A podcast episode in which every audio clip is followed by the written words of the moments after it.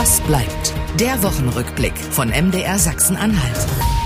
Schön, dass ihr wieder mit dabei seid zu einer neuen Folge von Was bleibt. Mittlerweile haben wir Folge 141 vom 24. Juni 2022. Ich bin Julian Bremer, aber spiele in dieser Ausgabe wirklich nur eine sehr, sehr untergeordnete Rolle, denn wir haben für euch eine kleine Spezialfolge vorbereitet. Ausnahmsweise blicken wir mal nicht auf die vergangene Woche zurück, sondern wir schauen auf 21 Jahre zurück. 21 Jahre als Oberbürgermeister einer Landeshauptstadt, die in der kommenden Woche, genauer gesagt am 30. Juni, dann offiziell enden. Die Rede ist natürlich von Lutz Trümper, dem OB von Magdeburg. Und zu diesem Anlass haben meine Kollegen Simon Kremer und Sören Tümmler ein ausführliches Interview mit ihm führen können und sind mehrere Stunden mit einem roten Doppeldeckerbus durch Magdeburg gefahren und haben ihn zu seiner Zeit, aber auch zu ganz bestimmten Ecken der Stadt befragt, die er so lange regiert hat. Und da hören wir gleich mal rein, wie Trümper selbst auf seine Zeit als Stadtoberhaupt zurückblickt. Bevor es aber damit losgeht, noch zwei kleine Hinweise. Das Interview wurde wie gesagt im Bus und auch draußen aufgenommen, daher gibt es hier und da ein paar Hintergrundgeräusche. Das lässt sich nun mal nicht vermeiden. Wir waren nicht im Studio, ganz bewusst waren sie nicht im Studio, um einfach die Stimmung ein bisschen einzufangen und deswegen bitten wir diese Hintergrundgeräusche etwas zu entschuldigen. Und zum anderen ein kurzer Transparenzhinweis, die Fahrt und das Interview das haben wir natürlich alles ein bisschen geschnitten, weil es einerseits sehr, sehr lang war, über mehrere Stunden, wie gesagt, und es war auch nicht immer alles sendbar. Kann man sich ja vorstellen, wenn man mehrere Stunden zusammensitzt, dann ist nicht alles immer so einerseits vielleicht auch öffentlich und andererseits eben auch in guter Qualität sendbar. Wenn jetzt also auch Magdeburgerinnen und Magdeburger ihre Stadt gut kennen und sich wundern, wie der Sprung vom Domplatz nach Ostelbien zustande kam, dann genau deshalb, weil wir hier einen kleinen Schnitt gesetzt haben. Das Interview wurde bereits im April geführt und ich wünsche euch jetzt viel Spaß damit.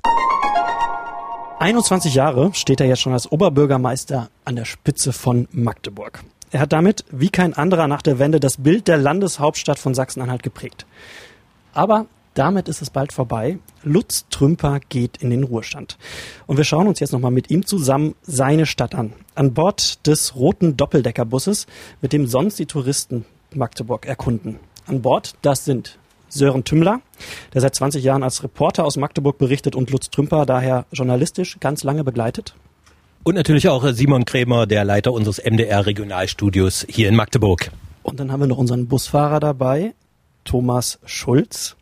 Und natürlich auch unser Gast heute, Lutz Trümper, der Oberbürgermeister von Magdeburg. Und Herr Trümper, damit Sie sich auch vielleicht mal unseren Userinnen und Usern vorstellen. Ich habe mal die Akte Trümper rausgeholt. Wenn Sie diese Akte selbst mal vorlesen und immer da, wo Sie sagen, das ist Quatsch, das stimmt nicht oder das muss ich jetzt kommentieren, dann kommentieren Sie es bitte. Mhm. Mein Name ist Lutz Trümper, ich bin 66 Jahre alt und daher im besten Alter, um in Rente zu gehen. Eigentlich wollte ich schon im vergangenen Jahr vorzeitig aus dem Amt ausscheiden, habe mich dann aber dagegen entschieden. Überhaupt bin ich, was mein politisches Ausscheiden betrifft, nicht sehr konsequent.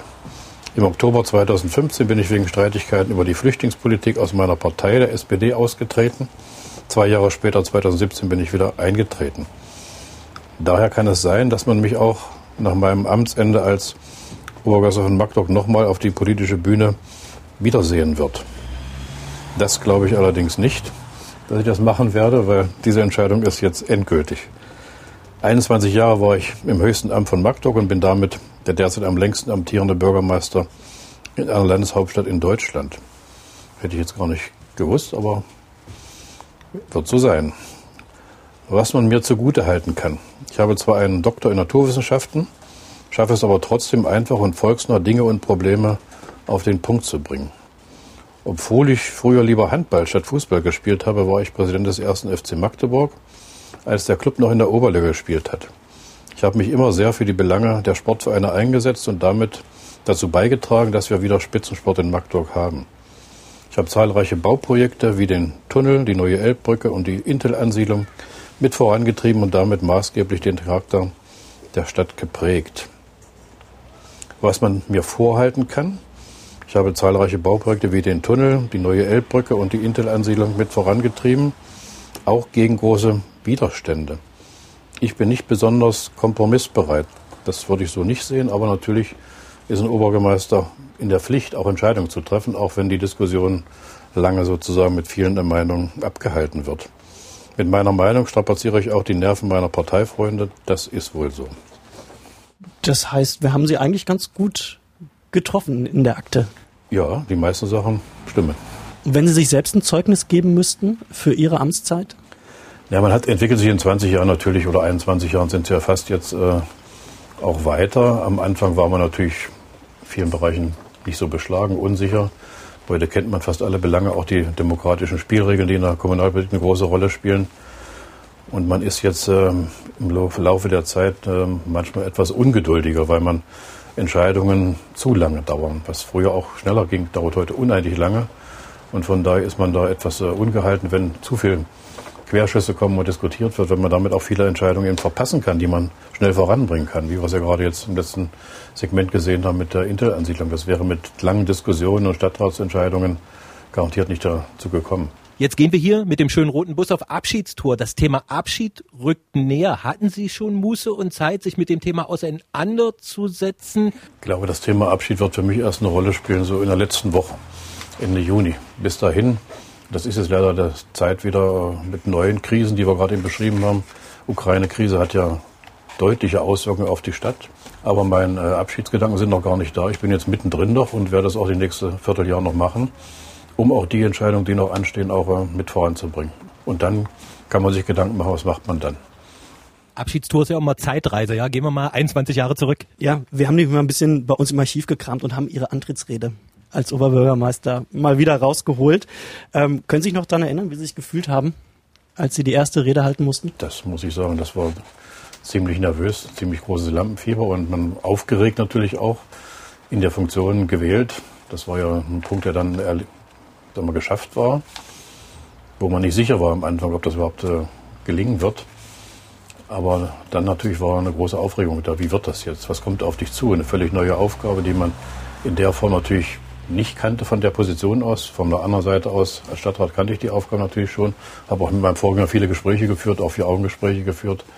Aber das war eine neue Situation und da war ich wirklich, äh, ich glaube, es war der Moment, wo ich am meisten aufgeregt war, mehr als bei einer Prüfung in der Schule oder beim Studium. Wissen Sie noch, was Sie gesagt haben?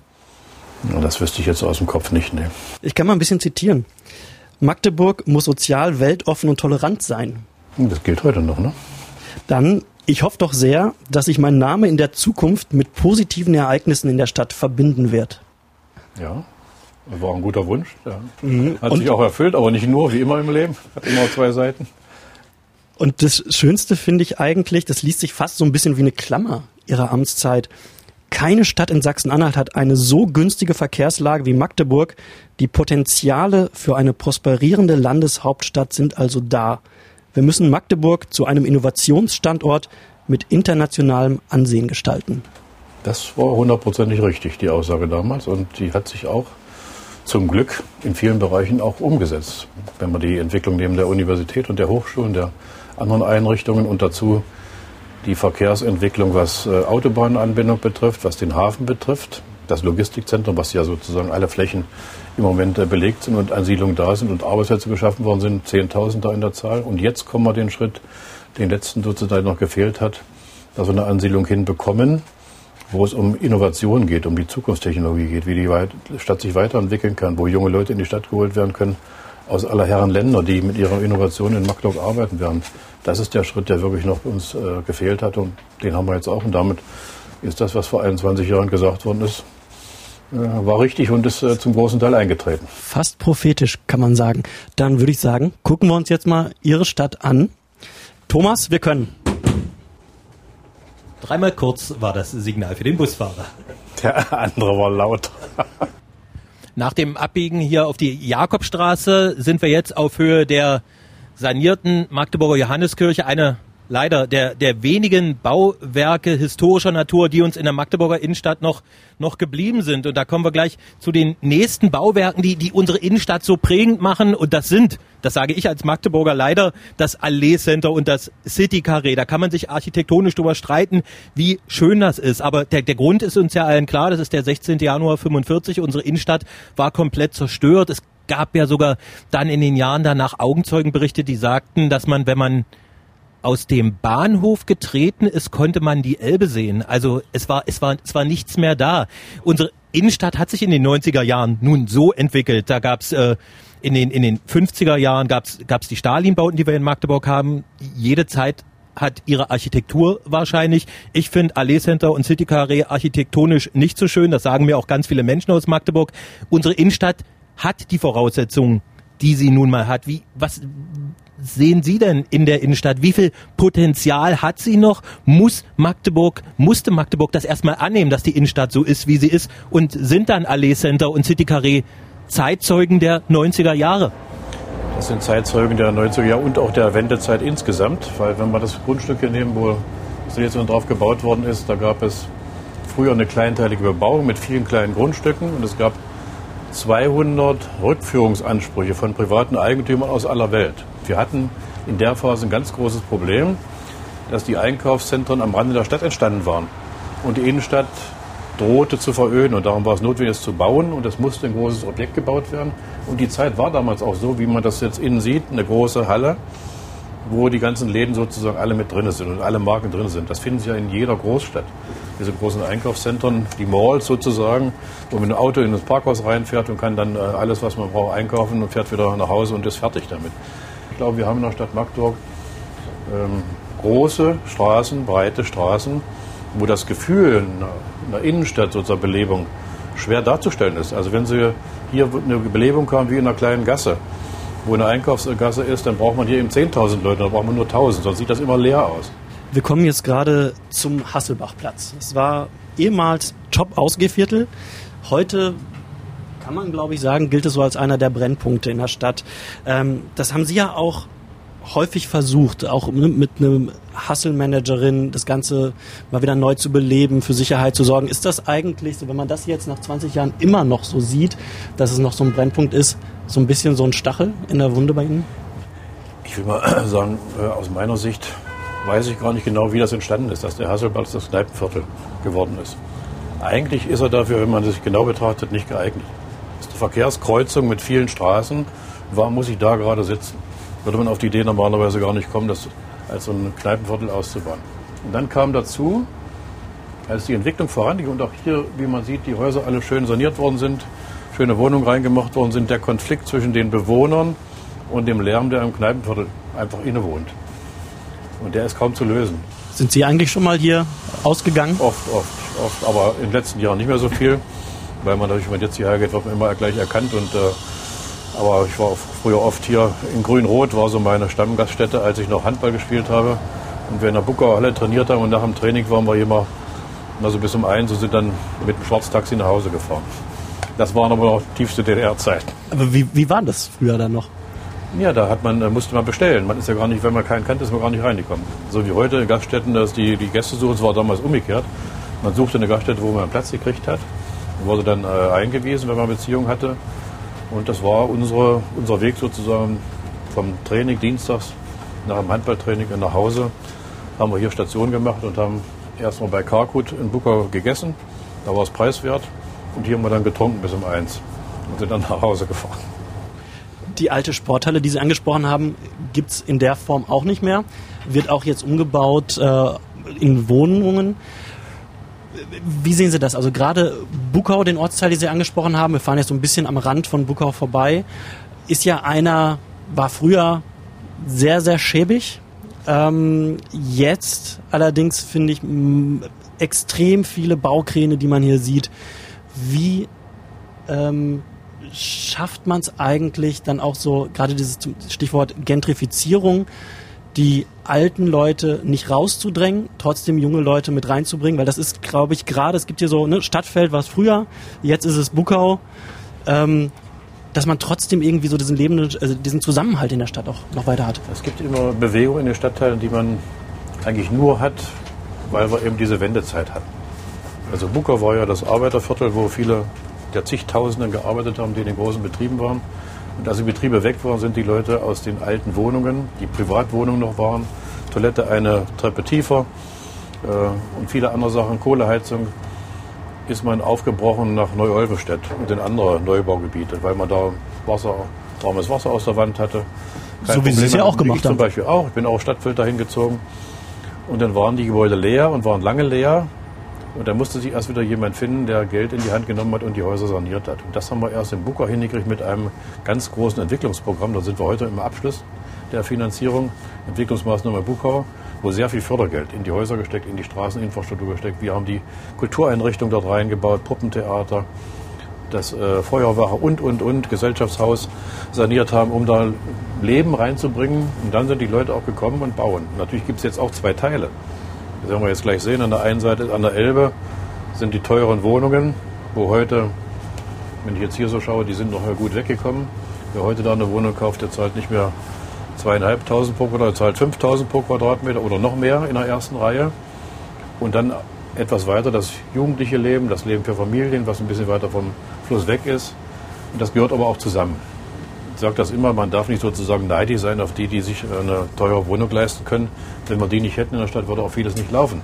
Die Betriebe führen, die Risiko eingehen, die Sponsoren sind, das gehört zusammen. Und man muss die Mischung halten, dass man junge Leute und Leute mit mehr und weniger Geld in einem Stadtteil sozusagen zusammenbringt.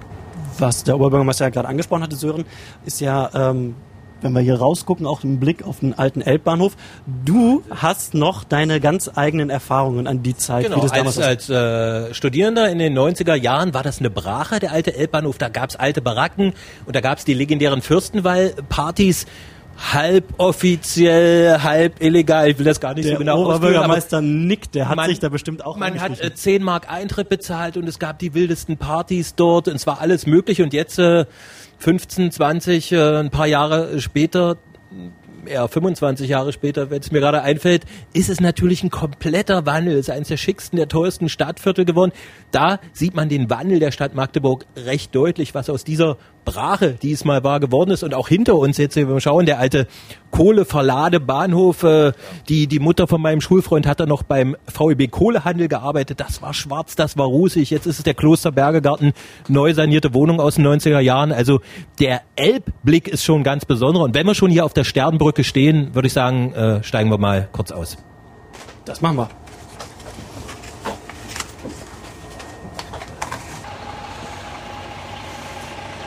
Da liegen ja noch ein paar Reste von den Schienen drin. Genau, sieht man genau, manchmal, ja. Als, genau. als Symbol dafür. Und das war ja. wirklich hier der reine Kohleablagerplatz. Ah, ja, genau. Jeden und, Morgen fahre ich gleich hierher. Und auch noch sozusagen vom Schiff ja. Hier wurde die Schiffsanlegestelle waren ja auch in der Innenstadt, wo Kohle sozusagen auch vom Schiff auf die Bahn und umgekehrt äh, verladen worden ist. Ja.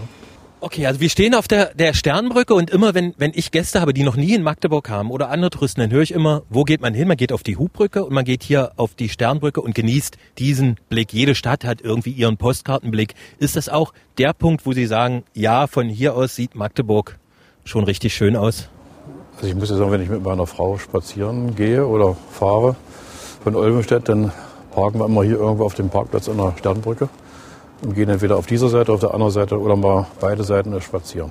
Von hier aus kann man sozusagen die Entwicklung der Stadt da gut betrachten und man ist schnell in der Altstadt und in zehn Minuten später ist man im Grünen, im Stadtpark und kann sich da erholen, kann da Sport treiben und viele andere Sachen auch machen. Das ist sozusagen das, was die Stadt ausmacht. Viel Grün, doch an bestimmten Bereichen großzügig, aber in anderen Bereichen auch relativ kurze Wege.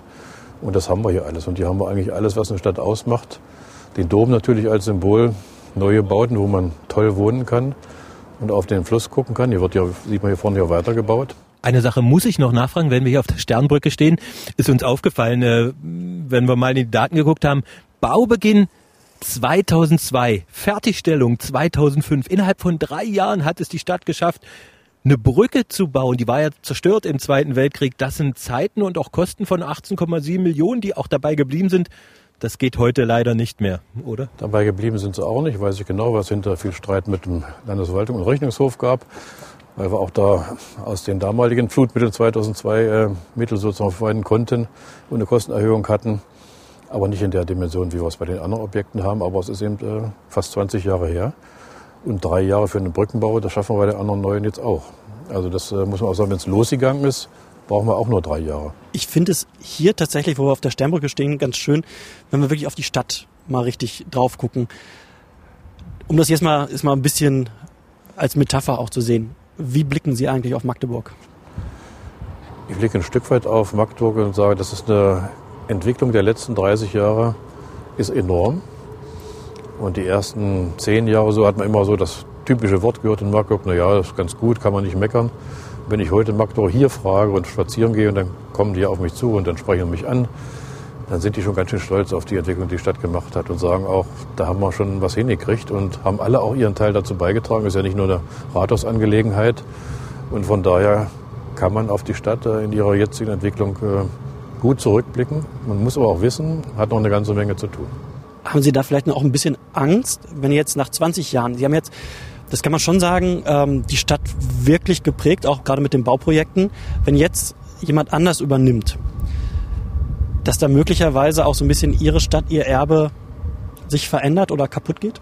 Das glaube ich nicht, dass das passieren wird. Ich glaube, da werden die Bürger schon darauf achten, dass das, was sie jetzt gut finden, auch erhalten bleibt. Und man kann immer Besseres hinzufügen. Also wer gute Ideen hat und äh, was hinzufügen kann, habe ich gar nichts dagegen, das zu machen. Ich glaube nur, dass die Illusion, wenn man immer sagt, man kann das alles so ganz schnell machen, man kann ganz schnell mal die Stadt umbauen auf Radverkehr und die Straßen rückbauen und Radwege bauen, kostet alles auch Geld und äh, kostet natürlich auch ein Stück weit äh, wieder Baustellen, wenn ich eine Straße wieder aufreiße und die Behinderung wieder mache. Und das merkt man jetzt ja gerade. Die Leute die sagen, sie klagen ständig über Baustellen. Warum denn? Weil sie doch mit ihrem Auto fahren. Weil sie doch nicht weiterkommen, wenn sie an der die Straßenbahn auch nicht fährt, man umsteigen muss. Das wird so schnell nicht gehen. Genauso schnell äh, wird auch nicht äh, der Umbau auf erneuerbare Energien gehen. Da werden wir Jahrzehnte brauchen, um das zu machen, weil das kostet Billionen, um das alles hinzukriegen. Und da muss man Geduld haben und muss natürlich auch vernünftige Konzepte haben. Aber ich glaube, daran liegt ja die Entwicklung einer Stadt über mehr als 1000 Jahre, dass immer wieder neue Leute kommen, die andere Ideen haben. Und das soll auch so sein. Aber guck mal da, die schöne neu sanierte Mauer. Wie wunderbar die gestaltet schon wieder ist, ja. Ja, meine Mutter wohnt ja noch direkt da neben dem Speicher und in der untersten Etage. Und beim 2013er Hochwasser habe ich meine Eltern evakuiert, weil am Abend zuvor hieß es, wird nicht so schlimm. Und dann haben wir da Sandsäcke und dann schwappte es unter der Sandsackbarriere durch. Und da habe ich meinen Vater damals im Rollstuhl, meine Mutter zu mir an Hasselbachplatz evakuiert. Und nächsten Tag bin ich bis fast zur Hüfte durchs Wasser gewartet und habe noch ein paar Sachen von meinen Eltern aus der Wohnung geholt. Und das Wasser ist stehen geblieben, zwei Zentimeter unter der Wohnungstür, ist vom Keller hochgekommen und ist zwei Zentimeter unter der Wohnungstür stehen geblieben. Sonst wäre es eine der kritischen Phasen da, Bleckenburgstraße. Ja. Die haben wir abends im äh, Krisenstab gesagt, hat keinen Sinn, müssen wir aufgeben. Und eine Entscheidung, die wird mir nie aus dem Kopf gehen, war die in Roten See. Draußen, da ist einfach nachts was äh, komplett schiefgelaufen, was man morgens gesehen hat, aber dann nicht mehr zu beeinflussen war, weil da kamen Truppen aus Köln und aus anderen Großstädten und die haben einfach den Sandsackwald, den sie bauen sollten, auf der falschen Straßenseite gebaut. Die sollten den bauen auf der Seite, wo die Werke sind im Roten See und haben die auf der Seite gebaut, wo das Umspannwerk war. Und das war völlig falsch, weil damit das Wasser die Straße überhaupt erreichen konnte. Hätten wir es auf der anderen Straßenseite gebaut, dann wäre da in Rodensee gar nichts passiert. Da hätten wir die Big Bags hingestellt und die Sandsäcke und dann wäre das Wasser an der Straße zum Halten gekommen. Und die Grundaussage war auch da, 7,25 Meter hätte das Hafenbecken ausgehalten und 7,45 Meter eben nicht. Und das fürs nächste Mal weiß man jetzt, äh, wenn so eine Voraussagen kommen, immer ein bisschen Reserve einplanen, soweit man das machen kann. Weil natürlich so eine Strecke von in der Stadt 21 Kilometer Elbe ist gigantisch. Äh, und man wird nicht jeden Punkt sozusagen halten können. Aber das, was wir jetzt gesehen haben, wo Schaden war, die sind alle jetzt, glaube ich, perfekt auf das nächste Hochwasser vorbereitet. War das auch Ihre schwerste Zeit?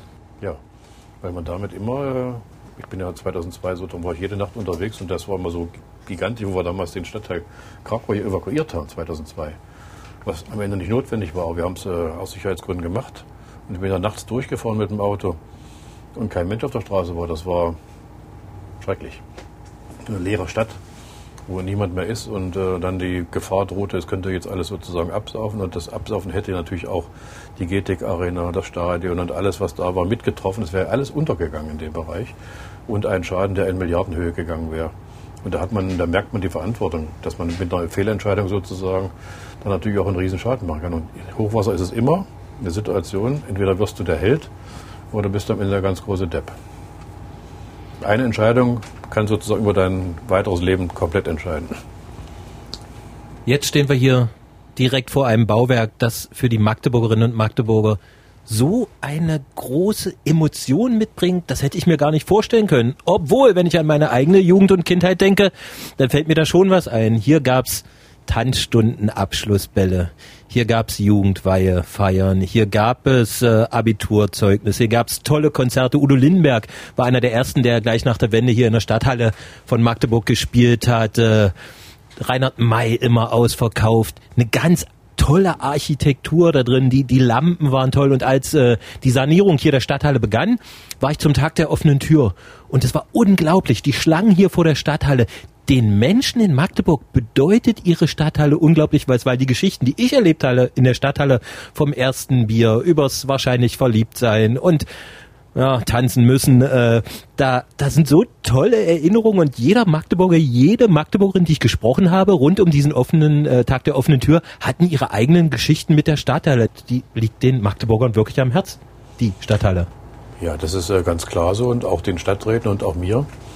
Weil wenn man eine Entscheidung wirtschaftlich hätte treffen können, hätten wir gesagt, abreißen, was Neues bauen. Das wäre auf jeden Fall viel preiswerter gewesen. Aber das kann man ja nicht machen. Das ist ein denkmalgeschütztes Gebäude, was sozusagen aus einer Zeit äh, stammt von 1927. Und das kann man sich gar nicht vorstellen, wenn man das Gebäude sich jetzt anschaut, ist gebaut worden in acht Monaten. Da haben wir heute noch nicht mal die, den Bauantrag fertig. Und eingereicht bei der Baubehörde. In acht Monaten gebaut. Natürlich, wenn man jetzt reinguckt, ich war ja mehrfach jetzt drin gewesen, wo es alles entkernt ist, sieht man auch, wie gebaut worden ist und wundert sich manchmal, wie lange das gehalten hat. Und dass diese Fehler sozusagen, die da drin sind, das auch das Haus gehalten haben. Jetzt wird das komplett neu gemacht. Ein Riesenaufwand, altes raus, neues rein. Aber die Magdeburger hängen sehr, sehr an der Stadt, weil sie auch nach dem Zweiten Weltkrieg mit ihren eigenen Händen die zerstörte Stadtteile wieder aufgebaut haben. Und das vergisst man eben nicht, dass man das gerettet hat, was äh, historisch eine große Bedeutung hat, aus einer wichtigen Entwicklungszeit der Stadt Magdeburg. Es war ja die Stadt des neuen Bauens in den 20er Jahren. Und da hängen sie eben dran. Und da hat man eben viele, wie Sie auch, private Erinnerungen an Tanzbälle, an wunderbare andere Sachen, die dort stattfinden können. Und das wird jetzt wieder so werden, die Halle Wiese mal ganz zu Anfang war, mit allen historischen äh, Fenstern und Liseen, die gebaut werden. Aber die Bühne kommt jetzt auf die andere Seite, damit eine moderne Bühne auch äh, von hinten bedient werden kann und nicht wie hier, wo man sozusagen um die Bühne rumlaufen muss, was ja praktisch äh, heute Gegebenheiten gar nicht mehr funktioniert. Und dann wird die modern sein, aber wird auch sozusagen das alte Flair auch wieder ausstrahlen. Schieben. Wobei das ja auch so ein bisschen so eine Dampfhammer-Mentalität ist, ähm, wenn ich mal sagen will. Also ein bisschen schon so Kopf durch die Wand. Machen Sie schon, oder? Nee, nicht unbedingt. Aber wenn ich was will, dann kämpfe ich auch dafür. Aber Kopf durch die Wand nicht. Es muss schon überzeugt werden. Aber ich glaube, hier gab es gar keinen Widerstand. Stadtteile war immer, glaube ich, alles einstimmig. Ja, wobei, also Sören hat es schon angesprochen, es waren ja ähm, viele positive Erinnerungen an die Stadthalle, aber wenn wir jetzt gerade, wo wir hier im Stadtpark sind, ähm, auch an die Magdeburgerinnen und Magdeburger denken, die einerseits die positiven Erinnerungen sehen, grüne Lunge haben Sie angesprochen, andererseits gibt es aber auch doch einigen Widerstand oder einige Kritik auch. Wir sehen es wird neue Parkplätze, es wird ein Hotel gebaut im ähm, neu gebaut im, im äh, Hochwassergebiet, ähm, wo doch einige auch so ein bisschen Sorgen haben um ihre grüne Lunge. Ja, die, die sind unbegründet, das ist auch wirklich nur eine Handvoll von Leuten, die das immer wieder sozusagen auch an die Medien herantragen. Ich kenne die alle persönlich und habe auch mit einigen schon äh, Klagen geführt. Das ist unbegründet. Wir haben übrigens, Herr Trümper, ähm, per Social Media auch mal ein bisschen unsere Userinnen und User gefragt, welche Fragen sie denn an den scheidenden Oberbürgermeister haben. Was meinen Sie? Was war die meistgestellte Frage? Was macht er denn danach? Hm, ja, auch, würde ich sagen, Top 2. Top, ja. Top 1 war, warum hören Sie auf, warum machen Sie nicht weiter? ja, das ist eine ganz äh, einfache Sache. Man äh, muss auf sein Alter gucken und muss dann, äh, wenn man was anfängt, äh, kann man auch nicht sagen, ich schmeiße das alles nach äh, ein oder zwei Jahren wieder hin. Das könnte ich jetzt, ja. Das ist ja das Kuriose, dass man, wenn man das Rentenalter erreicht hat, kann man jederzeit aufhören. Was man vorher nicht konnte. Vorher war klar, wenn ich Ja gesagt habe, dann muss ich die Periode auch zu Ende machen. Und jetzt ist die Wahlperiode für Bürgermeister in Sachsen-Anhalt sieben Jahre. Wenn ich jetzt nochmal Ja gesagt hätte und ähm, wäre ich, wenn die rum wäre, 74. Und das weiß ich nicht, ob man das wirklich machen muss, dass man bis 74 arbeiten muss und bis 74 im Rathaus sitzen muss. können das. Und dann äh, aus dem Rathaus vielleicht rausgetragen wird. Und da habe ich gesagt, nee, jetzt ist äh, gut, es gibt das eine schöne Zeit, es ähm, gibt auch noch mehr im Leben, was man noch machen kann. Und das habe ich mir jetzt auch fest vorgenommen, dass man noch andere Bereiche, die man links liegen lassen hatte, Familie hat ja immer eine ganz äh, kleine Rolle nur gespielt, weil man nie Zeit hatte, auch Wochenende unterwegs war. Und da steht jetzt mehr sozusagen im Mittelpunkt auch Enkelkinder, die man, die man sich befassen kann. Aber viele andere Sachen auch Reisen. Ich habe nie große Urlaubsreisen gemacht in der Zeit, äh, wo ich jetzt war. Meistens maximal zwei Wochen Urlaub gemacht, nur am Stück. Und äh, von daher gibt es viele Sachen, die man jetzt noch organisieren und machen kann. Und das Leben, wie lange das ist, weiß man ja nicht. Aber was sind, wenn Sie Reisen ansprechen, was sind da Orte, wo Sie sagen, da möchte ich unbedingt nochmal hin, die möchte ich sehen? Kann ich Ihnen sagen. Also es gibt zwei Ziele, die ich auf jeden Fall auf meiner Liste. Das eine ist äh, Kanada.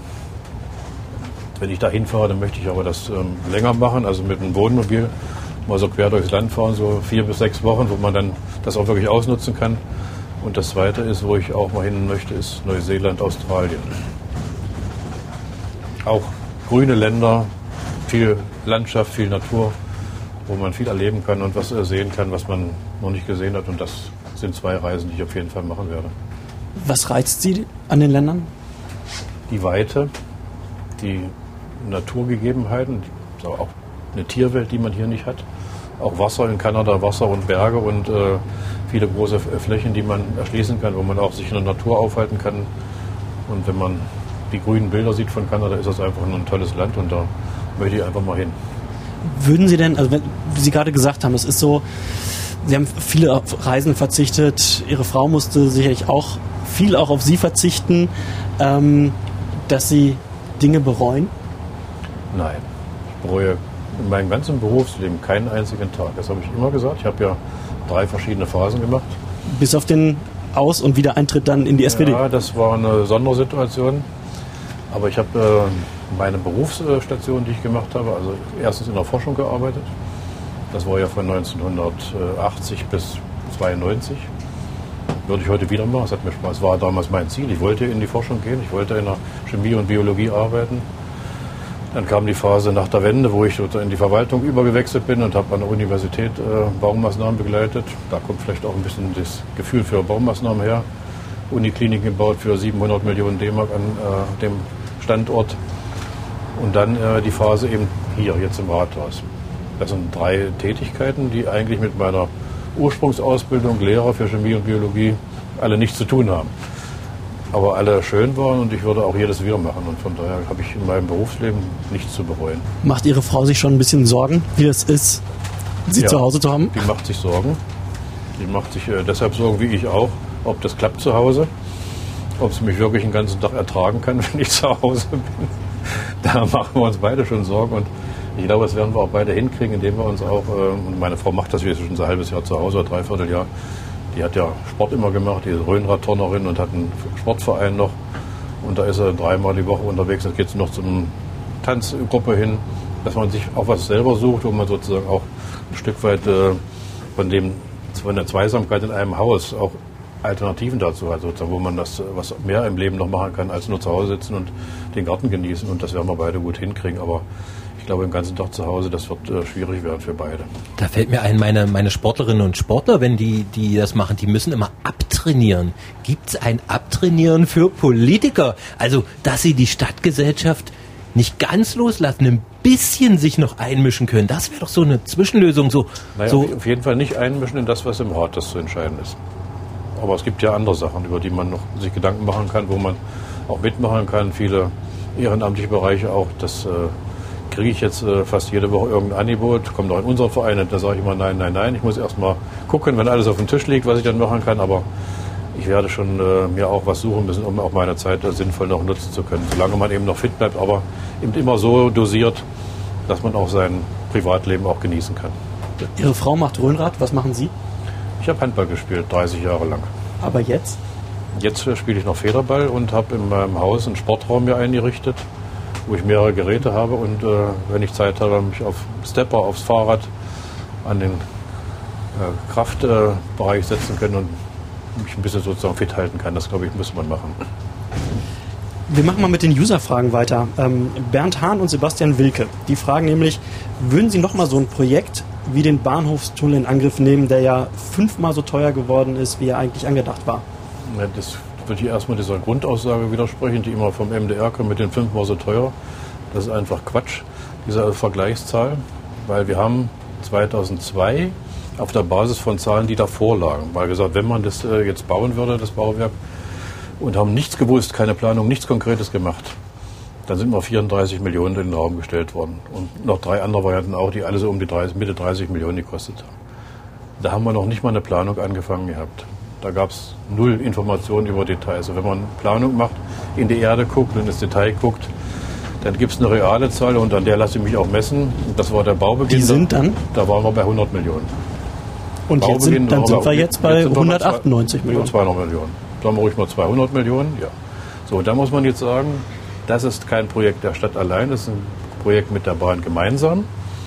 Äh, und das macht Projekte ganz schwierig, wenn man einen zweiten Partner, mit dem man alles abstimmen muss. Und äh, davon trägt die Bahn einen Großteil der Kosten und die Stadtkosten werden, naja, sagen wir mal, rund bei 80 Millionen liegen. Aber nicht bei 200 Millionen, bei 80 Millionen trägt die Stadt. Und den Rest äh, Fördermittel und, und die Bahn dazu. Und von daher ist das auch für das, was am Ende zu sehen sein wird, wenn es fertig ist. Unter den heutigen Bedingungen einfach auch, äh, ist eben so die Preislage.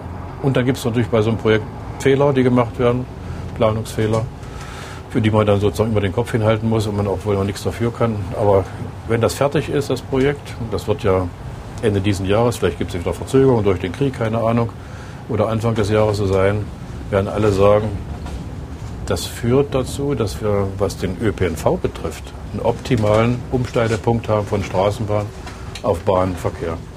Und der wäre mit allen anderen Varianten eben nicht gegeben gewesen. Da hättest du immer Ampeln bauen müssen, die, Stra die Autos hätten die Fußgänger gekreuzt. Das wäre nicht gegangen und von daher ist die Entscheidung, das so zu machen, richtig gewesen. Fehler hat man dabei gemacht, gar keine Frage. Aber im öffentlichen Bauen gibt es ein ganz großes Phänomen, das was Sie gerade in Ihrer Frage eben lag oder der Frage der User lag. Die öffentliche Hand ist immer gezwungen, obwohl sie nichts weiß, sondern erstmal eine Idee hat. Ich möchte gerne das Gebäude bauen. Dann muss die eine Zahl nennen, weil auf dieser Zahl, die in Haushalt eingestellt wird, der Planer sozusagen Entwurf macht.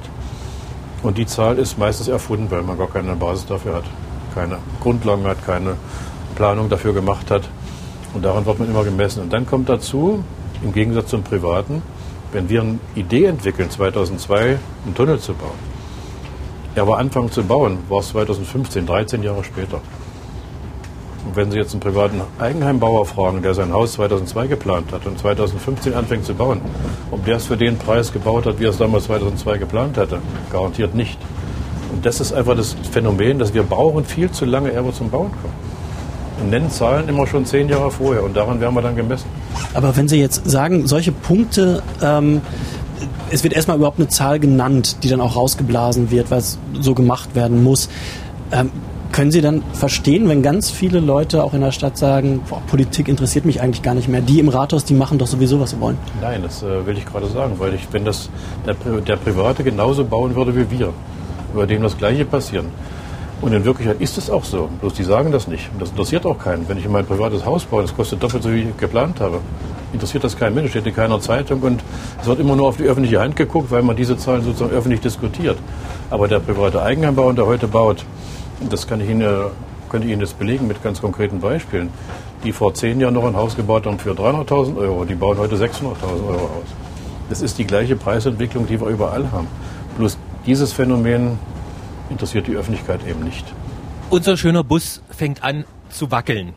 Das heißt, wir es klappert die ganze Zeit. Wir bewegen uns auf historischem Pflaster. Mir als Magdeburger geht's immer ein bisschen, naja, ich bin so hin und her gerissen. Auf der einen Seite, wenn wir durch die traditionsreiche Hegelstraße fahren, sehe ich, wow, so schön kann Magdeburg sein. Historische Bauten. Auf der anderen Seite blutet das Herz, wenn man weiß, was Magdeburg verloren hat an historischer Bausubstanz am Ende des Zweiten Weltkrieges. Die Hegelstraße hat so eine lustige Geschichte. Kurz nach der Wende hat man hier das Kopfsteinpflaster irgendwo hin verkauft, wollte die Hegelstraße schön glatt machen und äh, hurra, jetzt haben wir wieder Kopfsteinpflaster. Also so ein bisschen Schilder hat Magdeburg auch gehabt am Anfang der 90er Jahre. Jetzt sind wir in der Hegelstraße tolle sanierte Häuser und äh, da vorne rechts sehen wir das Palais am Fürstenwall, früher Haus der deutsch-sowjetischen Freundschaft in Zeiten wie diesen auch äh, eine historische Tatsache.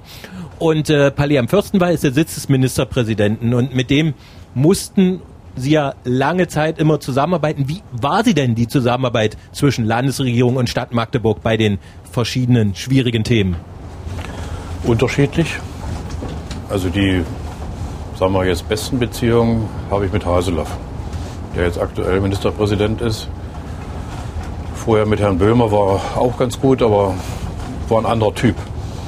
Der war ein alter Medizinprofessor und was er gesagt hat, das wurde eben gemacht und da hat auch nicht viel diskutiert. Da war ich mal zum Beispiel zum Gespräch wegen der, dem Auftrag des Stadtrates, einen Hauptstadtvertrag zu machen.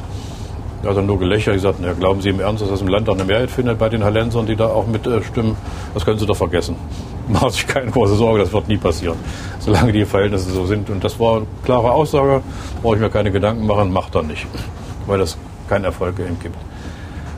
Und äh, wir als Stadt haben mit dem Land, äh, müssen wir ja, die sind bei uns in den Stadtgrenzen drin, glaube ich, meistens ganz gut zusammengearbeitet. In den letzten Jahren haben wir sehr, sehr äh, gute Projekte gemeinsam gemacht, auch Fördermittel bekommen für Industrieansiedlungen, wie jetzt Intel natürlich auch, das Land ja intensiv dabei, aber auch im Hafengebiet und in vielen anderen Bereichen auch. Oder eben Stadtteile, wo wir eben waren, ist ja eine Förderung durch das Land auch, die wir da äh, haben.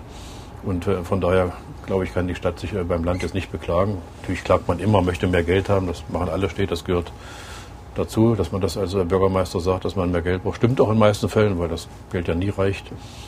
Aber im Großen und Ganzen, glaube ich, ist das ein gutes Zusammenarbeiten. Jetzt ist es ruhig geworden. Ähm, wir sind nämlich mit Blick auf Aber den wenn Dom. Ich, wenn ich nochmal eins sagen darf, diese ja. Story, die Sören erzählt hat, der zur Hegelstraße, die stimmt eben nicht. Ne? Das, war, das, also war genau, das war genau andersrum. Hier Aha. war eine Asphaltstraße. Und dann kamen wir auf die Idee, wir kriegen Fördermittel dann müssen alle Bäume weg und dann müssen alles gepflastert werden im historischen Ambiente. Und das war der Streitpunkt. Wir wollten nicht wieder sozusagen eine Pflasterstraße haben, weil es vorher eine Asphaltstraße war.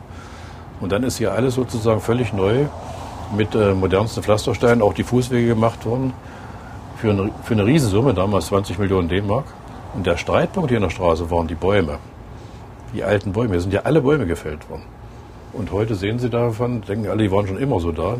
Die sind jetzt natürlich schon 25 Jahre oder noch älter, 30 Jahre fast alt. Das war der Streitpunkt. Der Fahrer Quast hatte sich hier noch einen, einen Baum angekettet gehabt, damit die Bäume nicht gefällt. Das war der Streitpunkt in der Hegelstraße, wie heute auch. Wenn es um Bäume geht, sind Emotionen immer groß da. Und heute sehen alle, die sagen, guck mal unsere schöne Straße an, wie toll die geworden ist. Und damals wollte man das Projekt mit den Pflastersteinen und mit den Bäumen wollte man verhindern. Ich wollte es gerade sagen, den Ruf haben Sie ja auch so ein bisschen mit der Kettensäge ja, durch völlig, die Stadt zu laufen. Völlig unbegründet, der ist völlig unbegründet. Das weiß ich auch, steht vor mir. Ich bin, äh, habe ich ja gerade erzählt, von Natur aus habe ich Biologie studiert. Ich habe äh, sehr viel äh, Blut sozusagen für Garten und auch für Bäume. Aber es gibt eben, äh, in manchen Entscheidungen muss man eben wissen. Wir den, den breiten Weg, wo wir jetzt gerade hier vorbeigefahren sind, äh, die Neubauten. Die hätten nicht gebaut werden können, wenn die Ulme da auf dem Hof hätte stehen bleiben können. Dann wäre das Projekt nicht realisierbar gewesen. Und da müssen wir jetzt abwägen. Und was haben wir jetzt gemacht? Wir haben das aufgenommen. Die Unternehmen haben von der Ulme sozusagen Pflanzenteile entnommen und haben neue Ulmen gezogen aus dem alten Baum. Und die sind jetzt im Innenraum wieder gepflanzt worden und die werden auch wieder irgendwann genauso groß sein. Und jetzt sage ich mal ein Phänomen dazu, der mich immer massiv ärgert, weil ich ja ein bisschen von Biologie auch Ahnung habe. Ein alter Baum ist gut für das Stadtklima. Wasser und äh, sozusagen äh, vernünftige Luft machen. Für die CO2-Bilanz ist ein junger Baum besser. Weil der alte Baum hat schon sein CO2 gespeichert im Stamm. Und der speichert nichts mehr. Der macht Blätter, die lässt er wieder fallen, das ist ein Kreislauf. Ein junger Baum in seinem Leben wächst auf und speichert ungefähr eine Tonne CO2 in einem Baum. Und das kann nur ein junger Baum machen. Darum ist das Nachfluss von jungen Bäumen für die CO2-Bilanz besser als ein alter Baum. Man darf nur einmal eins nicht machen, das würde, würde man alles umgeben. Man darf die alten Bäume nicht verheizen. Dann wird wieder freigesetzt. Dann wird wieder freigesetzt. Man muss mit dem Holz was Schönes bauen und es nicht verheizen. Lass uns aussteigen, zum Dom gehen, zum Domplatz gehen. Mein nächster Lieblingsplatz in Magdeburg. Ja, ich kann mich da noch sehr gut an den, äh, Ihren Stadtratsauftritt auch erinnern. Letztes Jahr, ähm, Anfang Dezember war es, wo Sie auch gesagt haben, es wird nachhaltig die Stadt verändern. Also auch Intel, die Ansiedlung. Und das werden Sie mir auch noch vorhalten, äh, wie, wie, weit wir auch auf Intel zugehen. Ja. Auch finanziell. Ja. ja. Mit den, auch mit den ganzen Die Verhandlungen, die kamen ja erst danach. Mhm. Wie kam das eigentlich? Also, dass Sie überhaupt gesagt haben, also Sie wollten ja immer schon großes Unternehmen seit über zehn Jahren, ne, BMW, denken wir dran, mal in die Stadt holen. Aber dass es so konkret wurde, auch mit Intel. Das hat, äh, sagen wir mal, zwei, drei Fakten, die wir als Stadt geschaffen haben und dann kommt auch Zufall dazu. Also das eine ist, dass wir in Roten See ja lange Jahre gebraucht haben, um die Entwicklungsmaßnahmen abzuschließen und die Flächen dort alle zu vermarkten. Wenn sie erstmal angefangen haben, dann kommt einer noch und sagt, oh, das lohnt sich ja hier, hier kann man ja umschlagen, hier ist eine Hafenanbindung da, da gibt es eine Bahnanbindung auch. Und auf einmal waren die Flächen alle weg. Jetzt wird er demnächst Rewe eröffnen, ein riesengroßes Lager, wo sie den ganzen Norden in Deutschlands hier versorgen werden. Und dann haben wir gesagt, wir haben jetzt keine Fläche mehr. Wir müssen jetzt wieder uns Gedanken machen, wenn Großansiedlungen doch mal kommen, wo wir die hinlenken können. Und haben angefangen, das alte Gebiet wieder auf den Tisch zu legen, wo mal BMW angesiedelt werden sollte von vor über 20 Jahren. Und haben angefangen mit der Planung. Eine Arbeitsgruppe gebildet aus allen Dezernaten. Was müssen wir alles machen? Da habe ich das Ministerium haben wir angesprochen. Seid ihr bereit, das mitzufinanzieren? Alleine können wir es ja gar nicht. Wir haben mal eine Summe geschossen gehabt vor drei Jahren, glaube ich, für die Erschließung des Eulenberges, nur für unsere Belange, die wir machen wollten, von äh, über 50 Millionen. Also brauchen wir das Land. Dann haben die Ja gesagt, wir unterstützen das. Haben wir weiter geplant. Und jetzt waren wir in der Planung. Und dann geht man mit so einem Gebiet auf Immobilien messen und sagt, wir haben hier einen Standort, da kann das und das angesiedelt werden. Und dann kam 2021 irgendwann im Frühjahr. Genau, das war so die Strategie, kam, als Intel-Chef Gelsinger das gesagt hatte. Kamen, so. ja, kamen die Leute aus, da gibt es in Berlin auch so eine Wirtschaftsfördergesellschaft, die das Bundeswirtschaftsministerium begleiten, die immer dann Auftrag kriegen, suchen wir Grundstücke. Genau. Oder Standorte, wo man hingehen könnte. Und die sind auch bei uns gelandet. Und dann haben die gefragt, dann haben wir gesagt, ja, hier in dem Bereich. Und dann haben die geguckt und haben gesagt, mm das ist ja ideal hier, Verkehrssituation angeguckt, die Fläche angeguckt, die Größe. Und das haben wir in der Öffentlichkeit noch gar nicht so deutlich gesagt. Wir, was die jetzt da bauen, sind ja zwei Betriebe. Wir haben aber die Planung mit denen so gemacht, was die erst gar nicht wollten, dass sie alle acht Betriebe dahin kriegen auf die Fläche. Und erst hatten die ja geplant, wir gehen an mehrere Standorte und verteilen das ein bisschen. Ich sage, wie soll wir das eigentlich machen, wenn die alles da ist und wir die alle acht hier kriegen? Dann nehmen wir das ganze Gelände und können dann, je nachdem, wie die Erfolgsaussicht des Betriebes aussieht, nach und nach die hinbauen. Und haben dann die Erschließung einmal schon da. Und brauchen nicht alles vier oder fünfmal machen. Und diese Größe des Gebietes haben sie in den anderen Standorten, glaube ich, jedenfalls nicht gefunden. Und da, wo sie in Bayern waren, die immer dann von euch und anderen genannt wurden, Penzing und genau. Dresden, genau. die haben das abgelehnt, die Penzinger. Das ist eine kleine Gemeinde, die Bürger sagen, seid ihr denn bekloppt? Was soll ich mit so einem riesen Betrieb hier? Das passt in meine Landschaft gar nicht rein. Ich habe die Leute gar nicht, wo sie, die machen mein ganzes Dorf kaputt. Wenn die hier bauen, wie bekloppt, das geht bei uns gar nicht. Das ist eine Nummer zu groß für uns. Und haben das regelrecht in der Gemeinderat abgelehnt. Und damit waren die natürlich aus dem Rennen raus. Und dann in der Großstadt näher in München, da ist alles so voll schon, und da ist an, an Mitarbeiterpotenzial schwierig, an Wohnungen schwierig und viele andere Sachen auch, dass am Ende gar nicht mehr viele Standorte im Rennen waren. In Deutschland jedenfalls nicht. Und der eigentliche Konkurrenzstandort für uns war am Ende Schwerin. Da hatte keiner drüber gesprochen, aber mhm. es war Schwerin. Wie war eigentlich das Codewort, das Stäuben. Sie intern hatten? Stäuben. Stäuben? Stäuben. Wegen der Stäuben. Ja, hier, genau, Stäuben. ja, das heißt, wie, wie, muss ich mir das vorstellen? Nein, wenn Sie da Stäuben ist der Magdeburger, der am Ende in Amerika General war und gekämpft hat. Und das war die Beziehung Magdeburger und USA. Stäuben. Und das, das, heißt, Sie haben dann im Büro gesessen, äh, waren ja insgesamt zu dritt. Wie haben Sie sich dann unterhalten?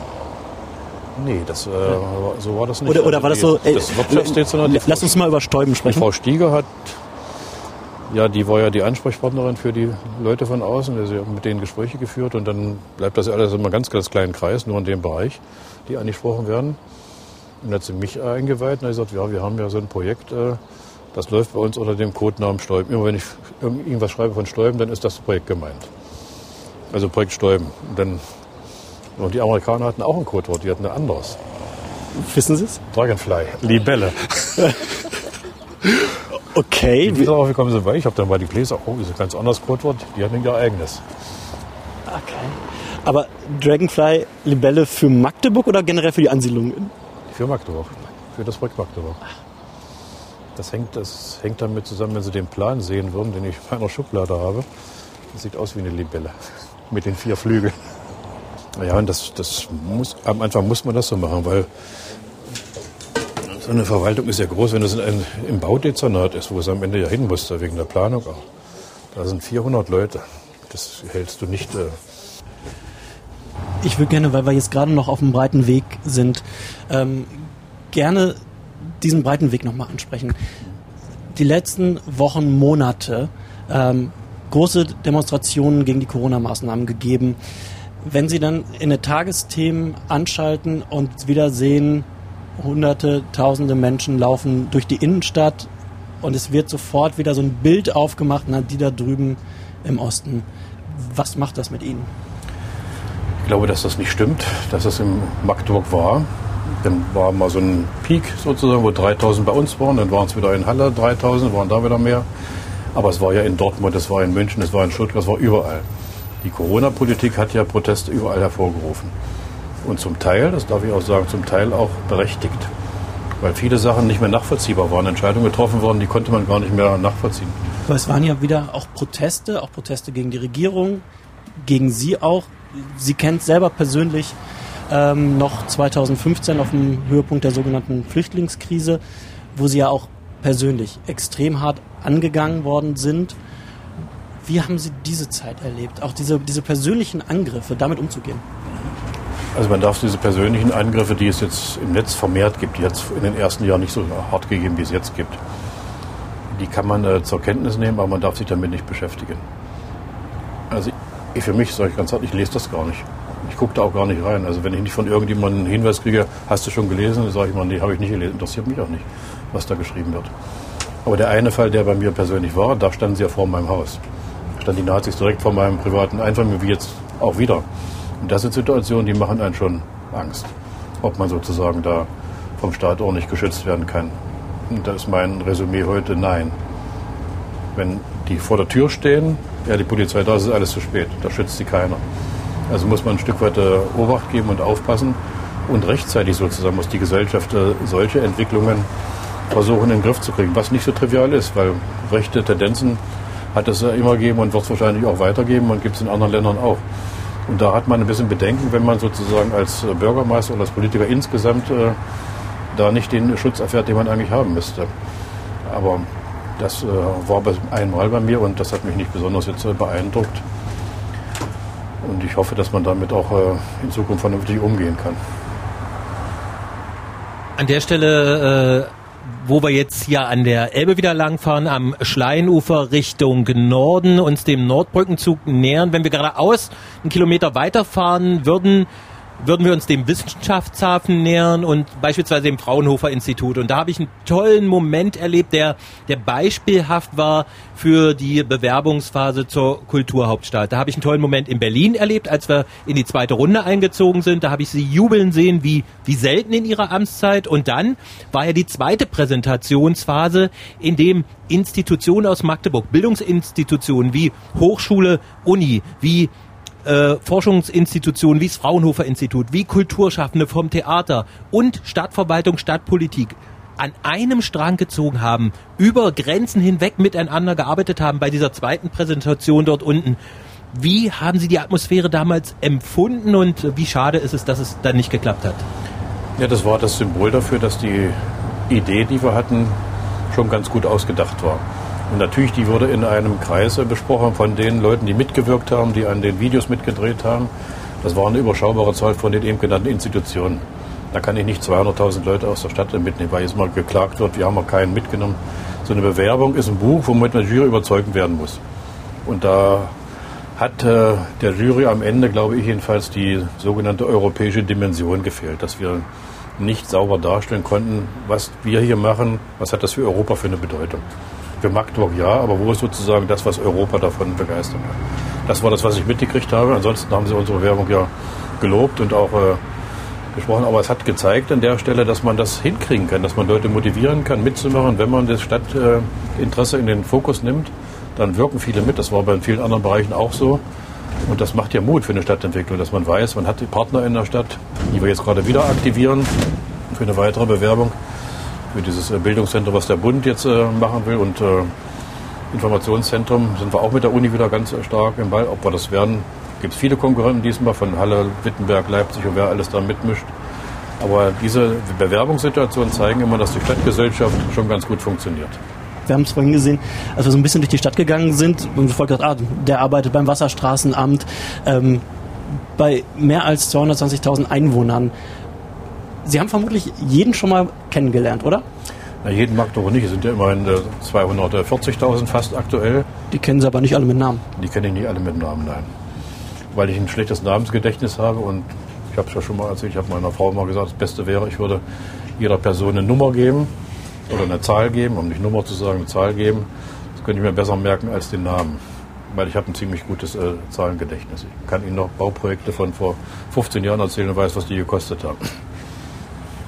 Wenn wir hier in Ostelbien sind, dann muss ich natürlich äh, dort hinten am Horizont äh, sehen wir äh, die MDCC Arena, davor wissen wir, dass die GTEC Arena sind, muss ich Sie natürlich auch zur Sportstadt Magdeburg fragen. Es gab äh, zu Beginn Ihrer Amtszeit, Sie waren äh, bevor Sie Oberbürgermeister wurden, Präsident des ersten FC Magdeburg, dann die Diskussion Stadionbau. Und alle, die ich heute spreche, rund um das Stadion, die sagen, die sind dankbar, dass Sie sich damit durchgesetzt haben, auch gegen die Stimmen, die meinten, 12.000 bis 15.000 Zuschauer wären genug. Jetzt steht die MDCC Arena, ist eingerannt dafür, dass der erste FC Magdeburg hoffentlich so erfolgreich ist, wie er ist. Sportstadt Magdeburg, auch mit den Handballern, nehmen an, die GTEC Arena, die Börderlandhalle damals stand schon.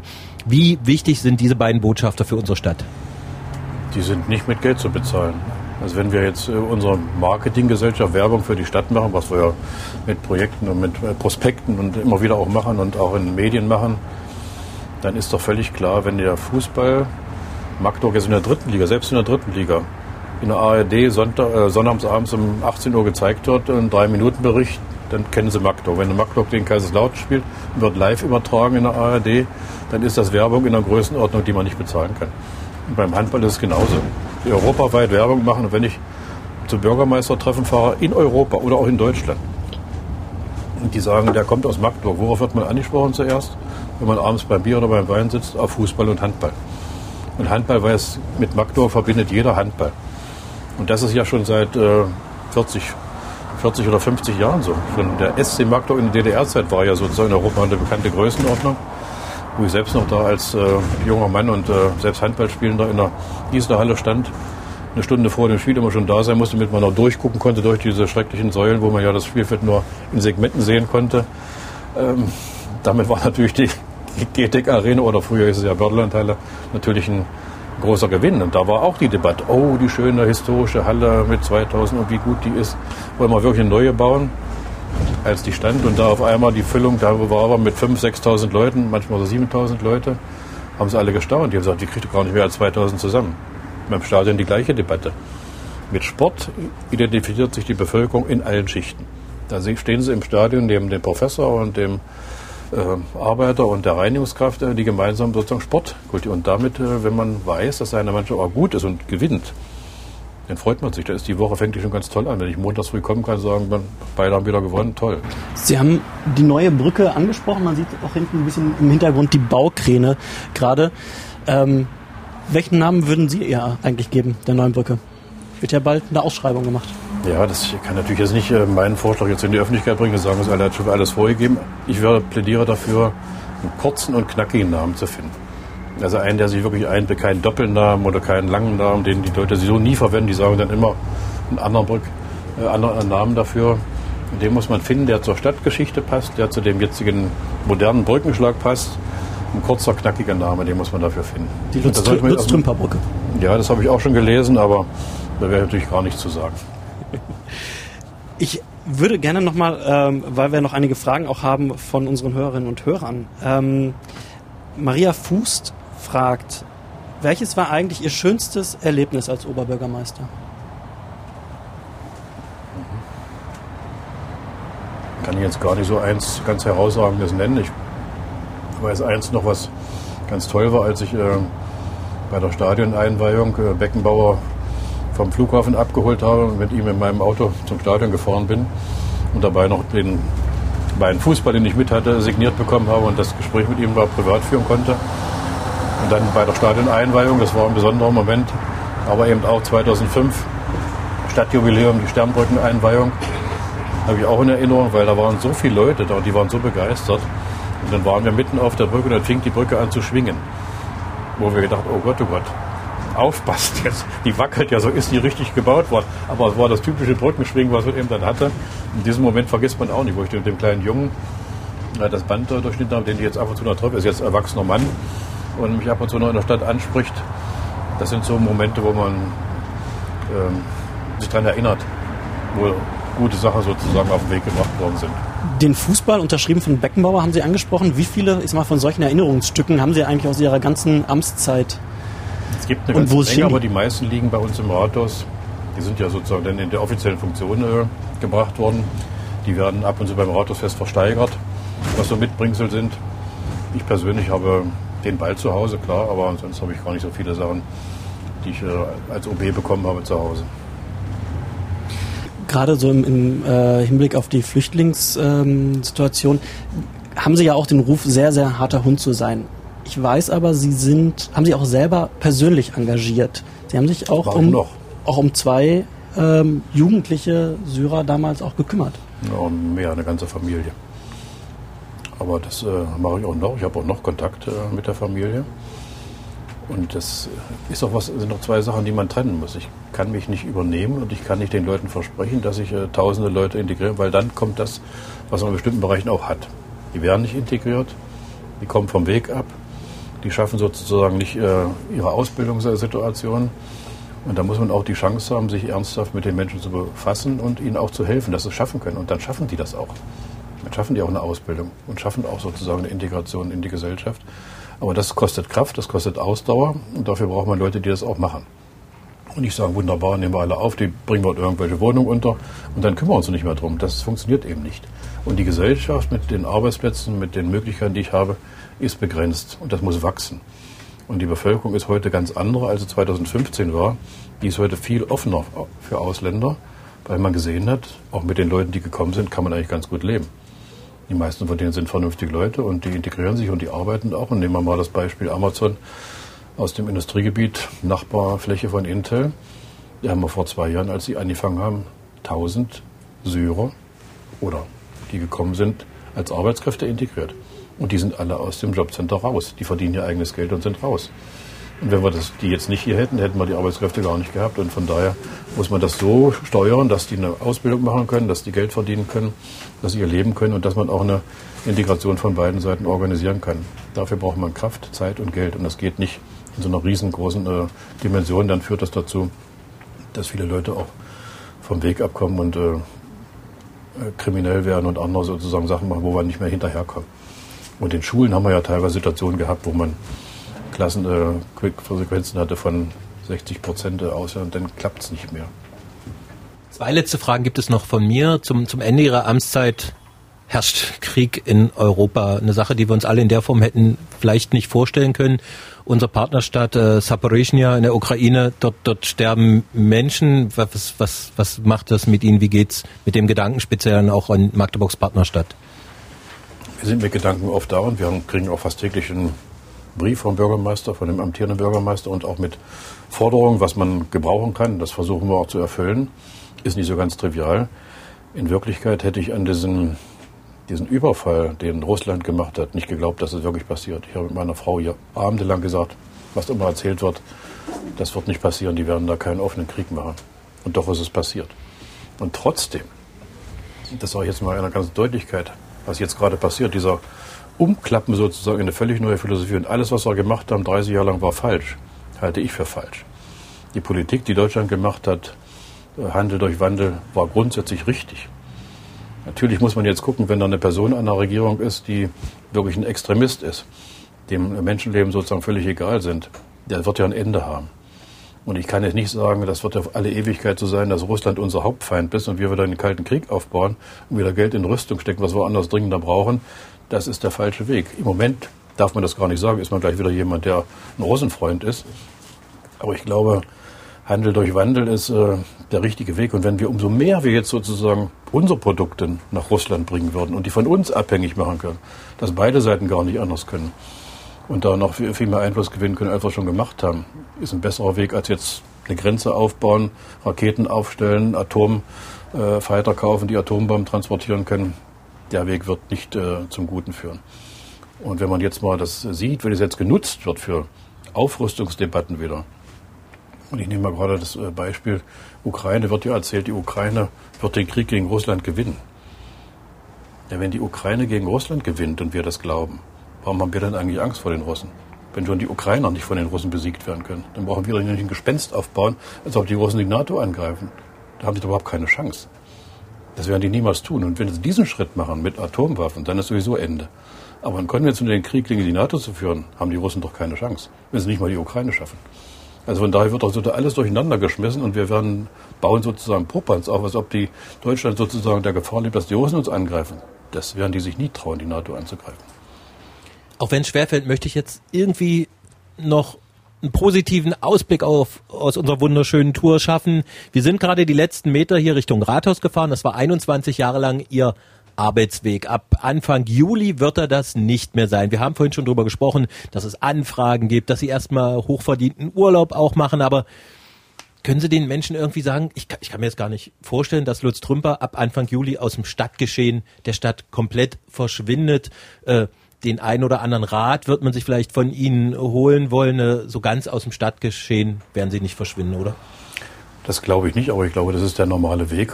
Das können Sie ja bei jedem sagen, der in der Politik eine Funktion hatte. Wenn man aus der Funktion raus ist, dann wird man immer uninteressanter.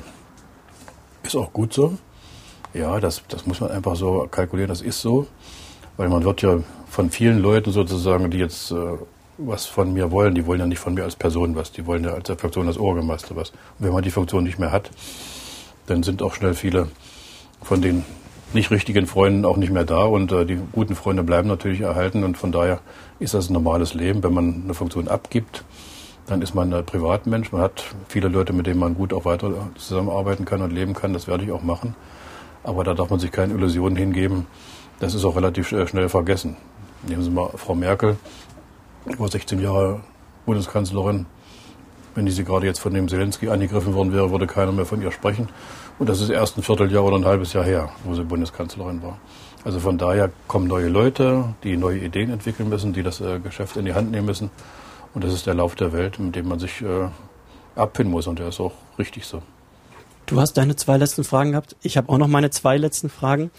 Und zwar, ähm, Frau Merkel haben Sie angesprochen, äh, Bundeskanzlerin, ehemalige Bundeskanzlerin die hatte ja so ihren ganz besonderen Zapfenstreich mit ihrer ganz besonderen Musik. Wenn Sie wählen dürften, welche Musik würde bei Ihrem Abschied gespielt? Hm, das weiß ich noch gar nicht. Da bin ich gerade überlegen. Hat meine Frau mir gestern die Aufgabe gestellt, soll mal fünf äh, Lieder aufschreiben und raussuchen, die sozusagen mein, äh, mit denen ich sozusagen gute Erinnerungen hatte an meine Jugendzeit. Und da sind ein paar dabei, zum Beispiel von äh, Karat jede Stunde. Und dann ein paar andere auch, mit denen man sozusagen Lebenserinnerungen verbinden kann. Und äh, da suche ich mir gerade ein paar raus. Und die letzte Frage, weil ja auch unser Podcast heißt, was bleibt? Wenn Sie zurückgucken auf Ihre Amtszeit, was bleibt? Es bleibt äh, viele gute Momente, wo man, äh, wenn man nach Hause geht abends, die Gewissheit hat, man hat was getan, was die Stadt voranbringt und äh, nicht so sehr das persönliche Wohl, sondern dass man weiß, äh, hat die Stadt vorangebracht. Kann ich auch wieder meine Frau zitieren, die hat mir oft vorgeworfen, im guten Ton, ob ich denn eigentlich wüsste, ob ich, dass ich mit ihr verheiratet bin oder mit Magdeburg oder ob meine Frau Magdeburg heißt. Und das habe ich öfter gehört beim Abendbrot.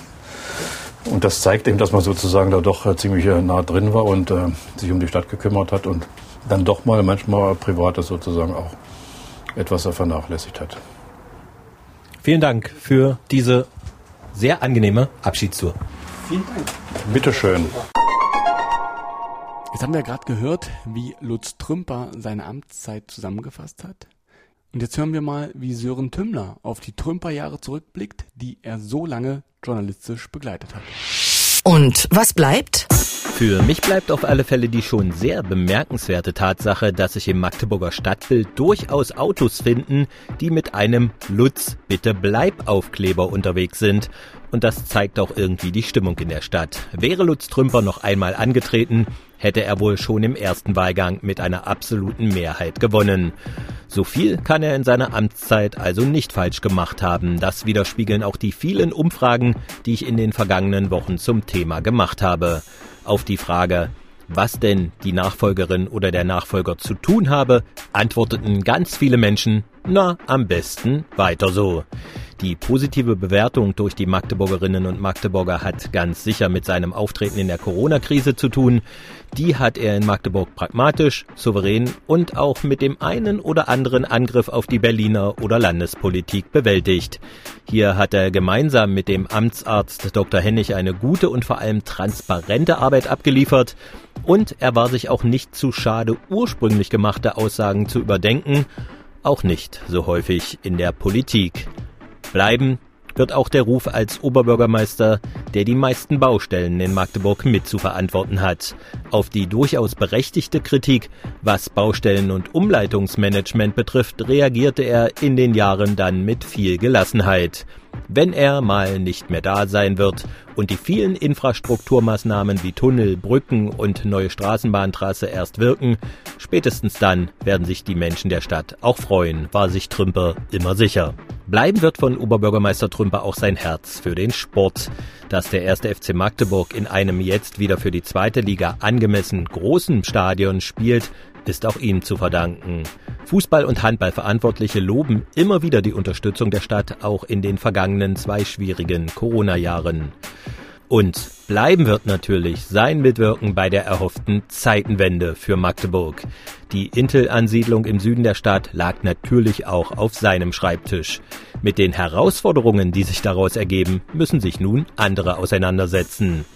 Natürlich bleiben auch offene Fragen. Warum hat er so lange gezögert, die Regenbogenfahne am Rathaus zu hissen und äh, den CSD als Schirmherr zu unterstützen?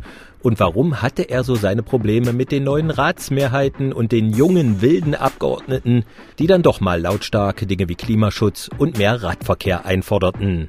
Bleiben wird auch die Bewerbungsphase Magdeburgs als Kulturhauptstadt Europas 2025.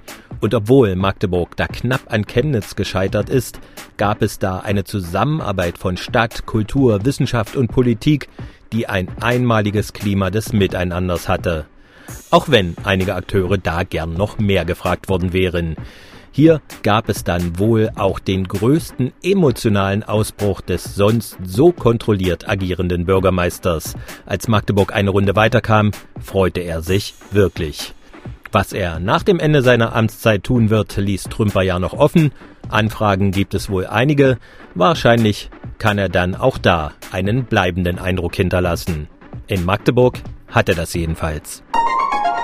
Damit soll es das für diese Woche gewesen sein. Danke Simon und danke Sören für dieses interessante Interview und natürlich auch vielen Dank an Lutz Trümper, dass er sich die Zeit dafür genommen hat. Damit verabschieden wir uns für diese Woche. Wenn ihr noch Feedback habt, zum Beispiel, dass wir ruhig häufiger mal so eine Sonderfolge machen sollten oder auch, wenn euch das nicht ganz so gut gefallen hat, dann schreibt uns an wasbleibt.mdr.de, was bleibt alles hintereinander weg, at mdr.de. Vielen Dank für eure Zeit und für eure Aufmerksamkeit. Mein Name ist Julian Bremer. Wir hören uns wieder in der kommenden Woche. Bleibt uns treu. Ich würde mich freuen. Was bleibt? Der MDR Sachsen-Anhalt Wochenrückblick.